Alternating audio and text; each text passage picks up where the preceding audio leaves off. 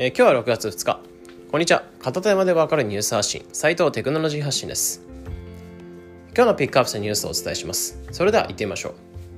えー、なんと海から宇宙船の打ち上げ計画進行中ってことになってて、えー、そのニュースについて解説します。で皆さん宇宙関連事業企業って聞くとどこが思い浮かびますかね？まあ、結構多くは NASA だったり JAXA だったりと、まあ、大手が浮かぶのかなというふうに思います。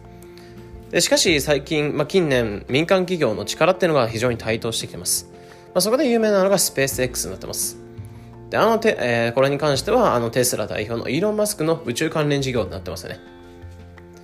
でその企業で有名な宇宙計画っていうのはスターシップになってます。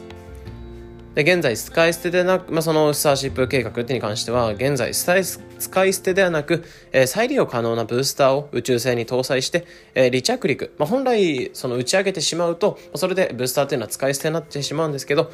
えー、そのブースターで打ち上げて、えー、また着陸してそのブースターはまた使えるみたいな感じで、えー、その離着陸の実験というのを繰り返して多くの成功を重ねてます。まあ、これが本当に実用化っていうのをしていけばかなり宇宙研究の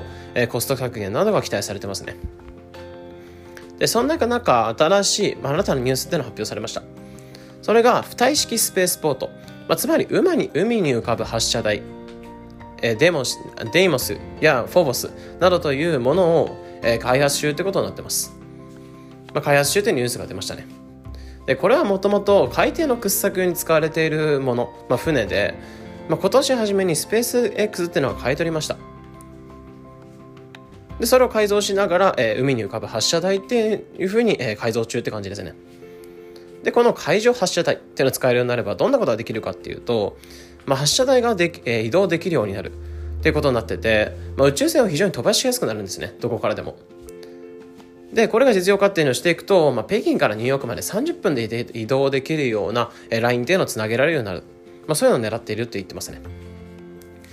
まあ、ここを使って今後2021年中、今年中には打ち上げを始めて、まあ、実験を開始する狙いだそうですね。まあ、こういった感じで地球の7割の面積っていうのを占める海から打ち上げができれば、まあ、テストも非常にしやすいですし、まあ、宇宙船をフレキシブルに動かして、まあ、軌道なども調整しやすくなりそうっていうふうに感じてます。まあ、非常にワクワクするような、えー、ニュースになってましたね。で今回海から宇宙船の打ち上げ計画進行中というニュースについて解説しました。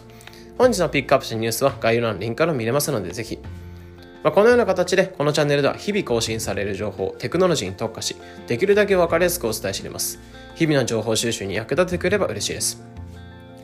また忙しい方向けに毎日ニュースのポイントを絞って配信する無料 LINE アットピックニュースも運営しておりますので今の登録がお済みでない方はぜひ概要欄のリンクから無料登録待ってます。それでは良い一日を。